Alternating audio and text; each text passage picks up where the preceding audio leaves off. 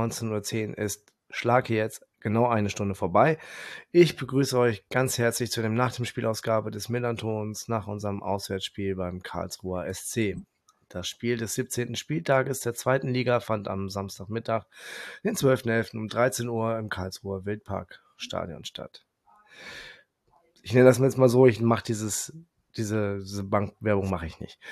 Das Spiel gegen den KSC endete 4 zu 4, Puh, acht Tore, die Torschützen vor 21.487 ZuschauerInnen waren 1-0 Schleusner in der 12. Minute nach Vorlage von Kaufmann, 2-0 Wanizek in der 16. Minute, 2-1 Eggestein in der 24. Minute nach Vorlage von Daschner, 3-1 wieder Schleusner in der 31. Minute Vorlage Wanizek, 3-2 Eggestein 35. Minute Vorlage Saliakas, 3-3 43. Minute Vorlage Beifuß. 4 zu 3 Mikkel Kaufmann, 50. Minute Vorlage Wanizek. Und das 4 zu 4, der Schlusspunkt. Äh, in der ein, schon in der 61. Minute, wir hatten also noch 21 Minuten zu spielen. Ähm, Vorlage Eggestein, Torschütze Daschner. Mein Name ist Kasche und bei Twitter findet ihr mich unter Blutgrätsche Deluxe.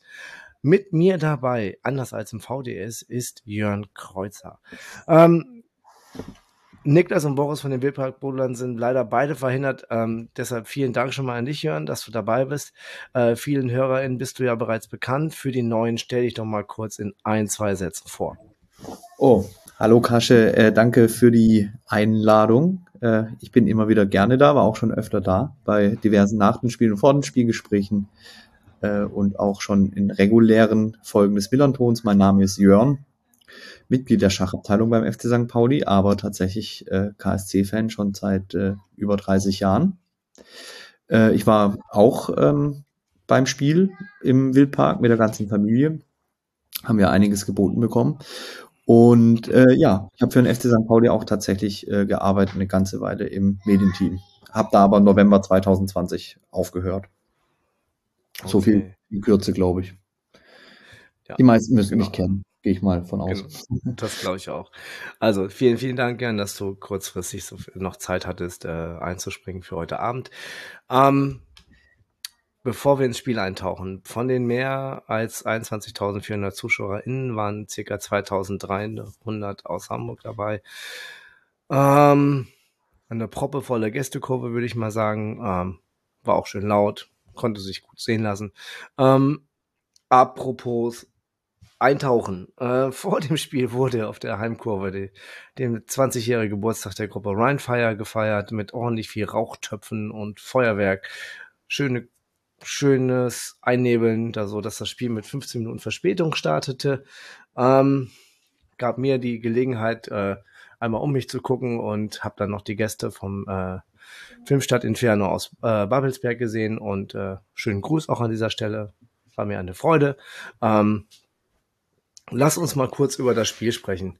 Was kurz. Also es waren ja so viele Highlights schon in den ersten 20 Minuten, dass das für vier Spiele gereicht hat bei uns eigentlich. Ähm, zwei Spieler waren bei uns neu in der Startaufstellung. Äh, Daschner und Aremo äh, anstelle von Otto und äh, Metcalf. Ähm, Aremo rückte auf die 6, Jackson Irvine dafür auf die 8 und Daschner hat Otto positionsgetreu äh, ersetzt.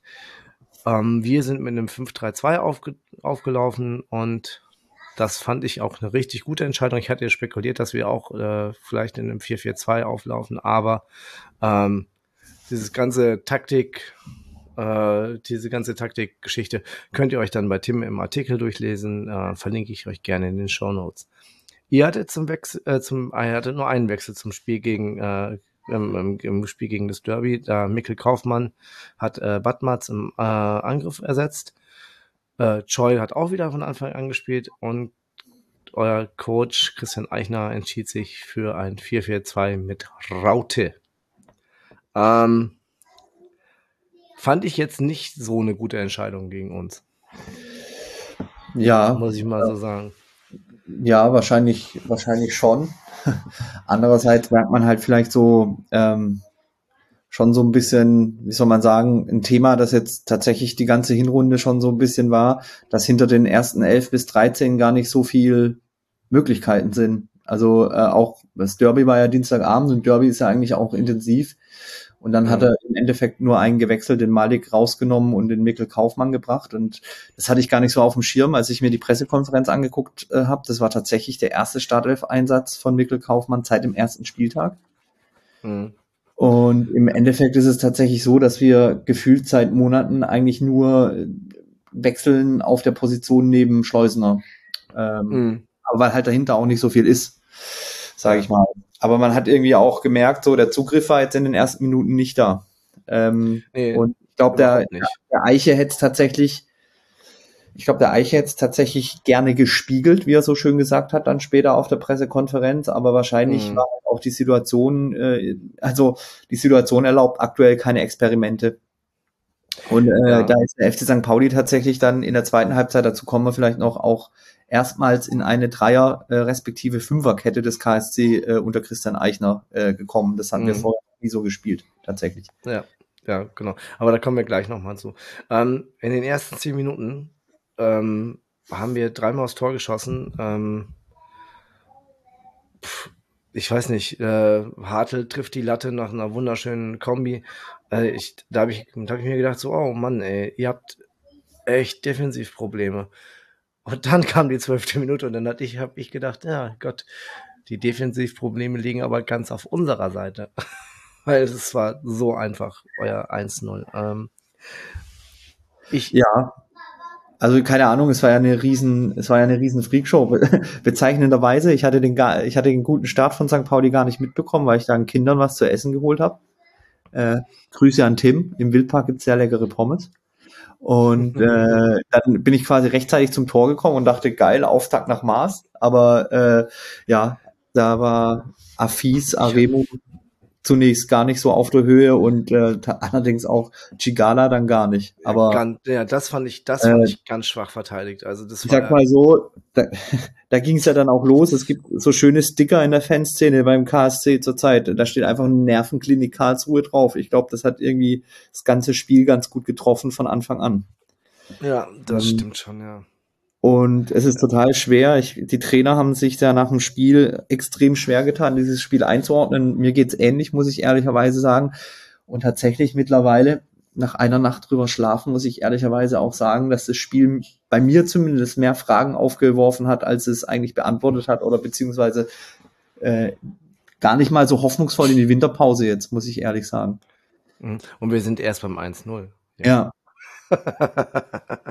Es war also ein ich, unfassbarer ich, Ballverlust und das, keine Ahnung, also das ist nicht mal, also verteidigen nicht mal auf Kreisliga-Niveau, das haben wir ja, ja, öfter auf beiden Seiten, dann im Laufe des Spiels.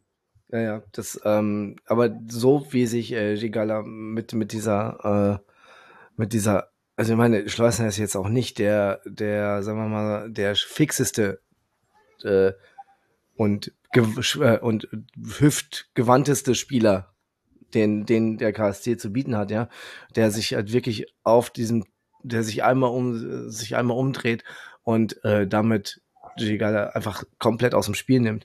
Das kann einfach nicht sein. Ich hätte, das, da war ich echt so, so, so null Verständnis. Null Verständnis. Tut mir wirklich leid. Ähm, ich verteidige jeden Spieler bis aufs Messer, aber das war halt echt wirklich furchtbar. Ähm, und dann schon auch bei der zweiten Situation, ähm, keine vier Minuten später äh, ähm, trifft das, äh, geht, läuft äh, Wanizek von hinten ein, auch äh, die Seite, Mikkel Kaufmann ist das, glaube ich, der über die Seitenlinie kommt, ne? Nee, Choi. Nee, Kaufmann war das. Kaufmann, nee, Kaufmann, ja, Kaufmann, Kaufmann war es, ne? Der über die Seite kommt. Ähm, das ist halt wirklich den, den einfachsten Schulfußball-Beispiel. Äh, ne? Ich laufe bis zur Seitenauslinie, versuche den Ball im Fünfer irgendwie unterzubringen. Ähm, versuch, und er hat ihn ja nicht mal, und er ist ja abgefälscht worden, nur deshalb ist er ja zu Wanizek gekommen. Ja. Ähm, und es war, glaube ich, schon wieder Gigala, der den Ball abgefälscht hat. Äh, dafür kann er diesmal überhaupt nichts. Aber dass da im, dass da äh, um den Elfmeterpunkt keine Absicherung stattfindet bei einem, bei so einem Angriff, das geht halt auch gar nicht. Da kann, da kann Wanizek auch einfach nur das Ding einfach so locker reinhauen. So, jetzt hatte meine Ah. Tochter einen kleinen Aufsatz, sorry. Ja, das ist nicht so Ähm, schlimm. Die, ja. Herzlich willkommen. Ja, und äh, genau, und da haben wir ja noch nicht mal über das dritte Tor geredet. Also dazu kommen wir dann sicherlich gleich. Ähm, ich fand's halt, ich fand's halt, ähm, St. Pauli, ich glaube, das muss man schon sagen, hat äh, das ganze Spiel über, vor allem aber in der Anfangsphase definitiv äh, den spielerisch besseren Eindruck gemacht. Das muss man ganz Ja. klar so sagen. Ja. Äh, ich hätte allerdings erwartet, äh, ich war nämlich auch am Dienstag am Millantor gegen Holstein Kiel, äh, hier in Mhm. der Kita ähm, mit der, meiner Tochter zusammen. Mhm. Ähm, nach den Eindrücken hätte ich tatsächlich erwartet, dass die nach dem, dass St. Pauli nach dem 2-0 auseinanderfallen könnte. Ähm, sehr überrascht, dass die, also das Hut ab dafür, dass sie einfach weitergespielt haben, äh, quasi sich nicht beeindrucken haben lassen von den zwei Tore äh, Mhm. Vorsprung oder Rückstand in dem Fall. ja. Und das fand ich tatsächlich äh, bemerkenswert dann, ähm, dass das weitergemacht wurde und äh, vielleicht so die Umstände, wie das 2-1 dann fiel für St. Pauli, war vielleicht auch so ein bisschen, spielte vielleicht denen auch eher in die Karten. Also Ja. VAR-Entscheidung ist absolut richtig, aber äh, dass es so lang gedauert hat dann und ähm, ja. ja, Es ja, hat geregnet irgendwo und das ist doch mal alles, ach, was ja, das, da, das, das über Schnelligkeit bei der VAR-Entscheidung, ähm, ja, da muss man, glaube ich, auch nicht mehr viel, zu, da, da äußern sich ja auch, und, äh, äußert sich auch Timo schon schon gar nicht mehr zu, äh, oder Timo Schulz schon gar nicht mehr zu, zu VAR-Entscheidungen. Kommt ja auch mal nur der Satz, äh, ihr kennt meine Meinung. stimmt. Ähm, nee, aber das, was, was mich so ein bisschen, ähm, was mich so ein bisschen ähm, geflasht hatte, war das, also jetzt den Punkt, den du jetzt gerade gesagt hast mit dem mit Holstein Kiel. Holstein Kiel war wirklich ein war wirklich ein, ein Tiefpunkt. Es war wirklich das Tiefpunkt. Das war für mich ein, wirklich ein Tiefpunkt in der Saison, auch von der Spielweise her. Denn dieses Mentalitätsding, dass dass sie das haben, äh, dass sie nach Rückständen zurückkommen, dass sie nicht aufstecken. Ähm, du hast auch gesehen bei Spielunterbrechungen immer gleich alle zusammengestanden und haben weiter äh, diskutiert, welche Szene sie besser wie besser auflösen können ähm, oder welche Szene, das gehe ich mal von aus, oder welche Szene, wie sie sich jetzt aufstellen wollen. Das, haben, das war schon während der Saison so. Das, das habe ich schon so häufig überlegt. Und da, das, äh, das, ich hatte auch nie das Gefühl, dass, äh, dass wir hier vom- als Verlierer vom Platz gehen, auch selbst beim 2-0 nicht. So, beim 3-1 habe ich ein bisschen gezuckt, da hatte ich so ein, so ein zuckendes, so ein Tick im Auge, aber ähm, ja. Ähm, genau. Ähm, ich muss mal sagen, ich, ich frage mich, warum Eggestein jetzt zum Ende der Saison zwei Dinger macht und eins vorbereitet ähm, und warum das, warum der so, warum der, warum der solche Schwankungen in seiner Leistung hat. Weißt du? Ding Dong, Werbung. An dieser Stelle möchte ich kurz Werbung für unseren Sponsor machen. Die Kehrwieder Kreativbrauerei aus Hamburg unterstützt das Millanton VDS NDS Themen bei ihrem Podcast. Im VDS habe ich euch die Elbe Gose vorgestellt. Jetzt möchte ich euch eine weitere Gose präsentieren. Es geht um das Altes Land. Das ist eine Fruchtgose, die jedes Jahr mit einer anderen Frucht gebraut wird. Dieses Mal ist es die rote Johannisbeere, die die Säure und Fruchtigkeit der Gose schön aufnimmt und sie kombiniert mit einer spritzigen Frische und macht es zum idealen Getränk für einen Sonnenuntergang an der Elbe. Die Altes Land Fruchtgose wurde mit dem Salz der Sylter Meersalzmanufaktur gebraut. Da sage ich mal, wohl bekomm's. Mehr zur Kehrwieder Kreativbrauerei und auch den Shop, wo ihr die Gose bestellen könnt, findet ihr unter kehrwieder.bier, Bier in der englischen Schreibweise. Und denkt daran, dass ihr Bier bitte wie alle alkoholischen Getränke verantwortungsvoll genießt. Werbung Ende. Ja, ja. Ja, ich würde sagen, vielleicht ist es ja auch noch so ein Kernpunkt dieses Spiels, dass, dass es unfassbar viel war, konsequent, inkonsequent oder inkonsequent, konsequent oder andersrum. Äh, weil Eggestein bekommt natürlich auch äh, Zeit und Raum, äh, speziell dann beim 3-3 war das, glaube ich. Mhm, ja, das Jakas eigentlich einen relativ einfachen Ball in die Mitte spielt, da ist schon gar keine Absicherung und der wackelt halt auch den Franke aus, wie ähnlich Schleusner und Schigala äh, auf dem Mhm. Niveau, sage ich mal. Und das, das sind halt so Dinger, die dürfen einfach nicht passieren. Ja. Ähm, du hast jetzt dich über das zweite Tor vom KSC aufgeregt. Ich finde das dritte Tor noch viel aberwitziger, weil das sieht man tatsächlich so jeden Sonntag auf jedem Kreisliga-Platz. Ein einfacher Einwurf auf den Wanizek, der völlig Ja, ja, ja, ja. Und wir sind sogar im Unterzahl im Strafraum, glaube ich, in der Situation. Ja. Der legt den Ball Ja, ja. zurück und findet trotzdem Schleusner und das Ding ist drin. Ja, also ich glaube, das, das, das, ich glaube, das Ding war einfach so, du, wenn die Zu diese Zuordnung und diese Aufmerksamkeit war einfach in dem Moment einfach überhaupt nicht da. Nee, So, das war einfach so, wir stehen noch in der Ecke rum, ähm, müssen uns sortieren uns gerade, äh, äh, sortieren uns gerade irgendwie neu und äh, ja, sind schon. ja. Genau, das ist, erinnert mich so ein bisschen an diese Ecke von, äh, weißt du noch, Liverpool, äh, wo Origi äh, irgendwie so diese kurz, die so kurz an den ersten Pfosten gespielt worden ist. ja. Und er macht die einfach rein, weil die Abwehr von des, des Gegners einfach noch nicht äh, äh, sortiert ist. So, er hat einfach schnell, Handlungsschnelligkeit, ähm, hat dort zum, äh, zum Tor geführt. Und hier war es genauso. Ähm, furchtbar darf nicht sein. Ganz schlimm. Ganz schlimm. Ähm, es ist, ich, fand es halt einfach, ah, ich weiß gar nicht, wie ich sagen, aber ich meine, wenn dir vier Stamm-Innenverteidiger fehlen, ja, ähm, dann hast du halt Qualitätsmängel. Du hast einfach, du hast einfach, das ist halt einfach so, dass, äh, dass ein Smith äh, nicht der, äh, es, der kann das spielen und er hat, das spielt es auch gut. Ähm, Beifu ist noch total jung. Ähm, ich habe das Gefühl, dass äh, Jigawa äh, immer jemanden braucht, an dem er wachsen kann. Ja. Ähm, der spielt souverän, der spielt einen ganz ruhigen, was, was ich wirklich mag an ihm, ist wirklich, er ist total, spielt total unaufgeregt. Es ist wirklich ein, seltenst einer, der, äh, der aufgeregt den Ball einfach nach vorne pölt, ja? sondern wirklich ganz souverän, äh, lieber den, lieber den Sicherheitspass äh, an die Seite spielt ähm, und lieber zweimal, ähm, zweimal nachdenkt, bevor er irgendwas macht.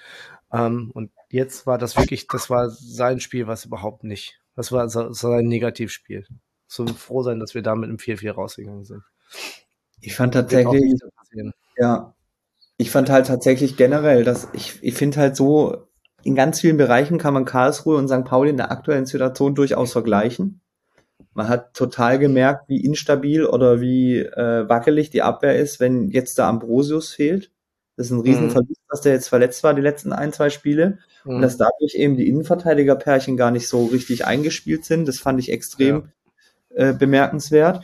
Und tatsächlich, was mir bei St. Pauli ähnlich, ich hatte es am Anfang vom Gespräch erwähnt, was mir bei St. Pauli halt auch auffällt, dass die Wechsel von Schulle immer ähnlich sind, weil er auch eigentlich gar nicht so viel Optionen hat, obwohl das am Saisonanfang ganz anders wirkte, finde ich. Also Ja. er, er kann während des Spiels, kann er im Sturm eingreifen mit Otto oder Eggestein, je nachdem, wen er spielen lässt, oder Amenido. Ja, oder Motalovic. Ja, und dann gibt's noch einen Klassikerwechsel, äh, Saliakas, der irgendwann nicht mehr kann für Zander. Äh, andersrum, Zander Ja. für Saliakas. So, der Ja, kommt auch genau. ins Spiel. Und beim KSC ist es ähnlich. Er kann, äh, Eiche kann eigentlich nur den Badmatz bringen und hat dann so ein bisschen Varianz im Mittelfeld, aber das Mittelfeld ist eigentlich das, was mit am besten eingespielt war. Äh, Mhm. Und dann kann er entweder Choi bringen, der aber lang verletzt war, oder Nebel, der durchgespielt hat, aber aktuell irgendwie eine Delle hat. Hm. Und ich finde, dafür, hast du aber, dafür hast du aber einen Wanizek, der ist halt wirklich Ja, klar. Bombe. Aber der ist eine Bank, das ist klar. Ne? Aber man hat dann irgendwie, ich finde, auf beiden Seiten gesehen, man hat die Dinge gesehen, die gut sind diese Saison, aber halt leider Mhm. nur phasenweise. Und so war das Spiel, es war ja auch phasenweise nur gut, dann jeweils von der einen Seite. Und man hat Ja. aber auch unfassbar gesehen, welche Dinge total schlecht sind. ja, das Und, stimmt. äh, ja. ich fand's, ah, mein Kumpel hat irgendwie gesagt irgendwann, weißt du was, das ist wie Not gegen Elend, nur Anasch. Ja, Also weil eigentlich, das war so irgendwie, es war so wie eine Freakshow. Eigentlich Not gegen Elend sitzen alle Zuschauer, die 21.000 da und können irgendwie können es irgendwie nicht fassen. Und wir haben es jetzt auch alle nicht fassen können, aber irgendwie aus anderen Gründen, weil hm. also ich fand das Spiel so eine Freakshow, dass es nicht mal so richtig, also es war schon unterhaltend, aber es war gar nicht so richtig unterhaltend. Ich habe dann ja auch das, da hast du recht, ja. ja. ich habe während des Spiels habe ich sehr oft an 2006 zurückgedacht, an den November. Da hat Karlsruhe als Tabellenführer gegen Rostock gespielt. Die waren damals äh, Verfolger und da stand es irgendwie nach 60 Minuten 4-1 und das Spiel ist auch 4-4 ausgegangen. Hm. Und da ist man aber raus aus dem Stadion und hat sich gedacht, wow, krass, da haben wirklich die zwei besten Mannschaften der zweiten Liga sich's mal so richtig gegeben gegenseitig. Hm. Und das 4-4 geht am Ende in Ordnung. Und es war halt jetzt irgendwie, das war jetzt irgendwie so, boah, ich finde da gar keine Worte so. Das war irgendwie, als hätte jemand sich in der DFL überlegt, komm, jetzt machen wir mal zwei okay Sturmreihe. ja. jeweils auf jeder Seite und dann, und dann ärgern wir die mal. Richtige Kreisklassenabwehr. Kreislige Abwehr und dann gucken wir mal, was rauskommt. Ja, ja genau. Aber das ist nur so für ein Highlight Reels, ne? So, ähm, irgendwie, wenn Eggestein sich irgendwie, wenn der Berater von Eggestein jetzt irgendwie so einen neuen Verein sucht, dann nimmt er das Spiel mit und zeigt erstmal, wie, äh, wie er das äh, nachher das 4-4 äh, vorbereitet hat. Ne? Das ist immer ganz wichtig.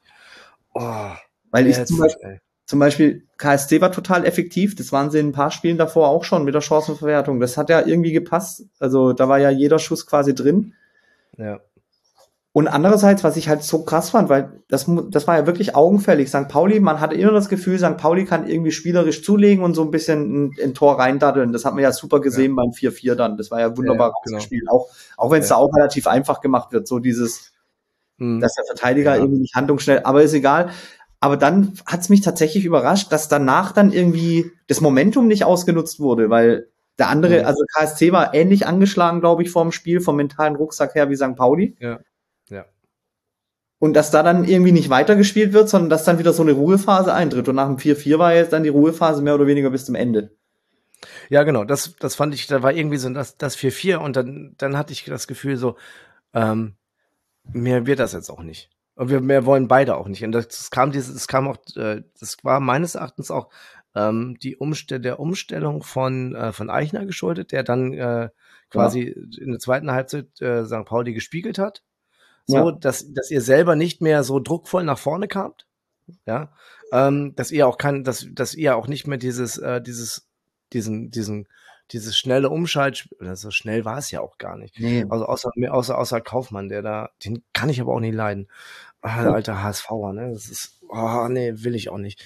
Ähm, das, das, das, das, das kam halt auch nicht mehr. So, ich meine, du hast, du hast halt gesehen, dass, dass die, dass dieses Spiel bei einigen Spielern echt richtig Körner gefressen hat. Ne? So, ja. Die haben da richtig was auf dem Platz liegen lassen und ich glaube, so 4-4 ist auch so ein mentales Ding, dass du dann sagst, so, boah, lass uns das Ding jetzt irgendwie nach Hause bringen.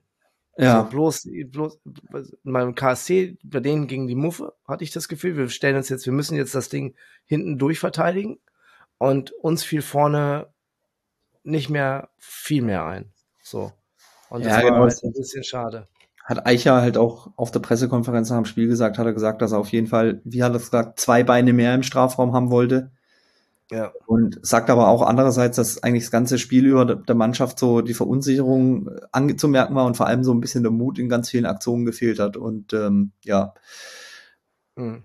Am meine, Ende du musst, dir nur, ja. du musst dir einfach nur mal vor, vor das steht 4-4 und ähm, wenn, man, wenn du dir die XG-Werte anguckst, steht das 4 zu 1. Ja, also das ja. kann einfach nicht sein. So. Und ich hätte mir, ich hatte echt, das einzige Mal, wo ich, äh, wo ich richtig nochmal gedacht habe, so, boah, jetzt, das könnte jetzt noch was passieren, das war, als Paccarada zum Freistoß angetreten ist. Die allerletzte ähm, Situation. Ja, genau, wo ich dachte so, ja, ähm, das war, das fand ich gut. So, ich, ich, ich hätte es ihm gegönnt, dass er mal einen Freistoß jetzt auch mal reinsetzt irgendwo.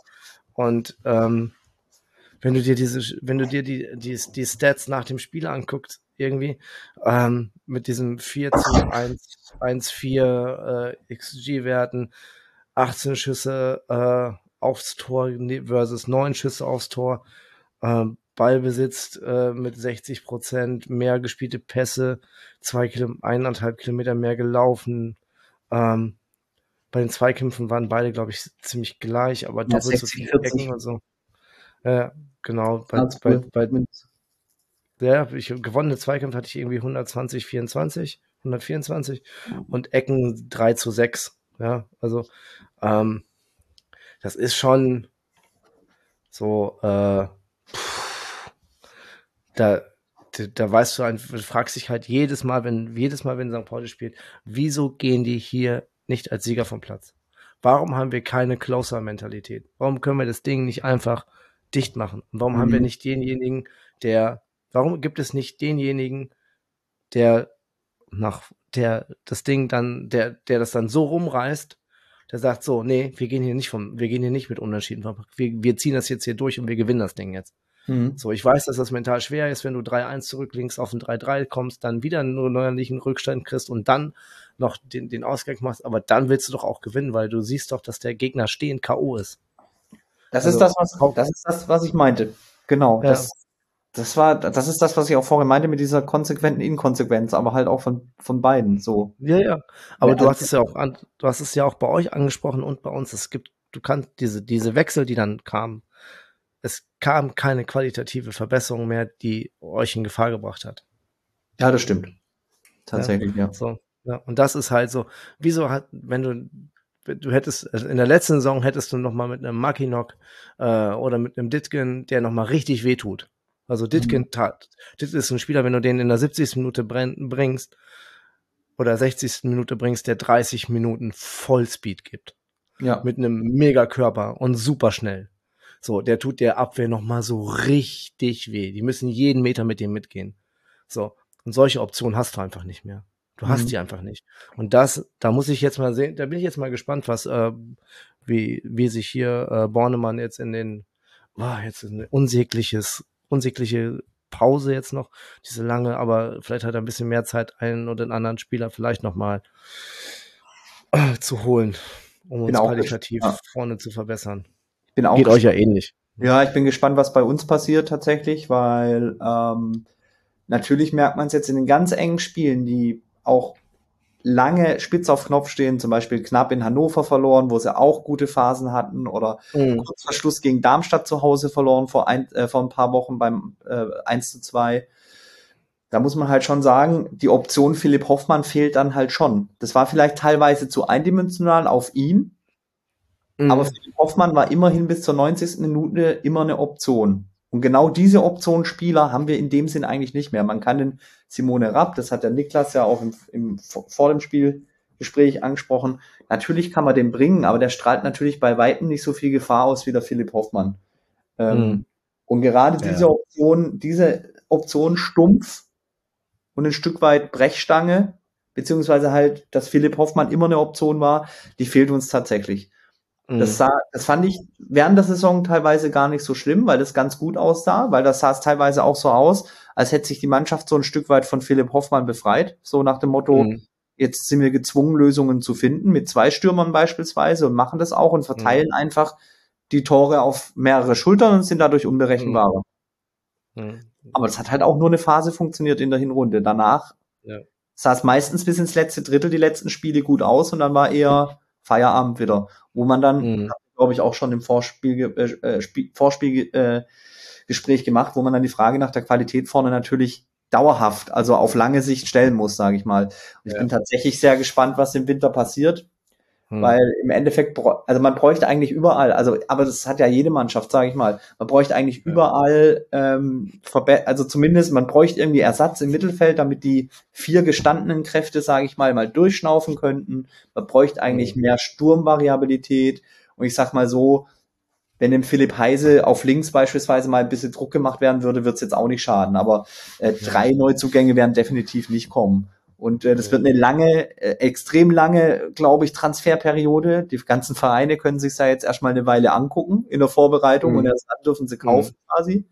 Da bin ich sehr gespannt, was da in, an, an in Bewegung reinkommt. Also, mhm. weil offensichtlich St. Pauli sucht einen Stürmer, da fehlt's. Karlsruhe sucht bestimmt auch nochmal oder guckt. Ja. Ähm, ich bin gespannt. Ja, uns fehlt uns fehlt's ja nicht nur im Sturm. Ich glaube auch, dass dass wir noch einen, einen, einen, routiniert, einen routinierten, ruhigen, guten Mittelfeldspieler brauchen, offensiven, der ähm, der quasi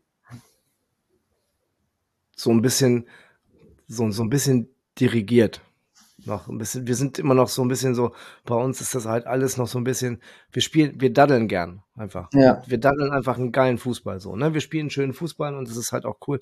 Aber ich, manchmal brauchst du auch jemanden, der so wie, äh, der, der dann halt einfach kurz auf den Ball tritt, sich nochmal den Kopf hebt und dann den, den, den drittletzten Pass spielt. So, so einen bräuchtest, bräuchtest, bräuchtest du ja. beispielsweise. Am Ende die Rolle, die eigentlich der Jerome Gondorf super einnimmt.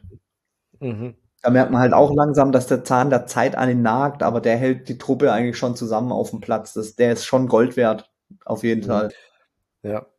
Ähm, Genau, weil ich, ich, ich hätte gerne einfach äh, den ähm, Serra aus Bielefeld. Weißt du, wenn, weißt du, wenn, wenn du dir das siehst, wenn, wenn du dir Bielefeld anguckst, ich meine, die spielen, die sitzen jetzt auch unten drin, aber Fabian Klos rackert sich 60 Minuten ab und dann bringst du den. Das tut je, das ist echt, das, da, da denkst du als Abwehrspieler, nee, ey, ja. 60 Minuten gegen, ich bin, jetzt muss ich 60 Minuten gegen dieses Kampfschwein äh, Klos mich da durchsetzen und jetzt kommt noch mal so ein Hühne, der noch mal schneller ist und noch technisch besser ist und noch motivierter ist, es allen zu zeigen. Ähm, und den hätte ich halt gerne irgendwie, aber das wird wohl eine vergebene Liebesmühe sein. Ähm, ja, also was, ja, was, was, ziehen wir denn jetzt für ein Fazit von dem Spiel? äh, ist, eine, ist eine gute Frage. Also, ähm, also ich bin tatsächlich mit, ich persönlich bin mit sehr gemischten Gefühlen nach Hause.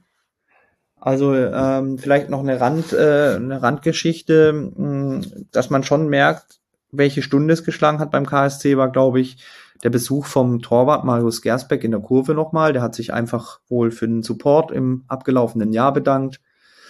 Hat auch nochmal gesagt, dass das Derby richtig scheiße war, dass, dass die Mannschaft auch angekotzt hat und dass man tatsächlich, also der hat jetzt quasi zum, zum Hinrundenabschluss den, den Schulterschluss mit den Fans äh, gesucht und hat gesagt, dass man halt zusammen rauskommt aus der Situation, was man halt so sagt als Spieler in so einer Situation.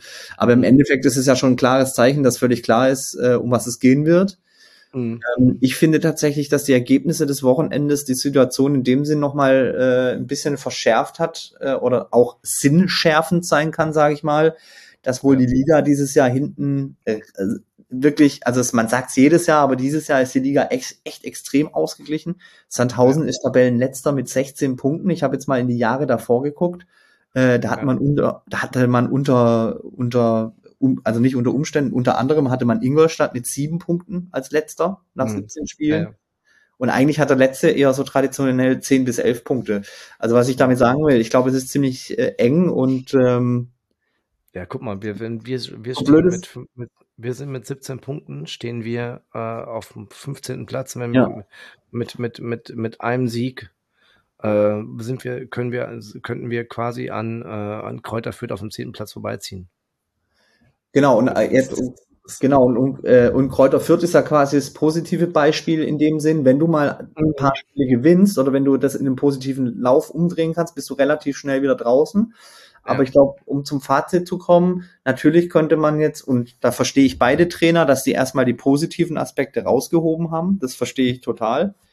Äh, also Schulle vor allem die spielerische, die spielerische Überlegenheit und die schönen herausgespielten Tore und Eiche eben die Effizienz, sage ich mal. Äh, da verstehe ich beide Trainer total, aber ich glaube, mhm. äh, dieses 4-4 und das Spiel hat eigentlich mehr die Schwächen aufgezeigt. Auch wenn es positive Momente gab für beide Mannschaften, hat es irgendwie quasi nochmal den Spiegel vorgehalten, woran man wirklich arbeiten muss, wenn man nicht böse erwachen will.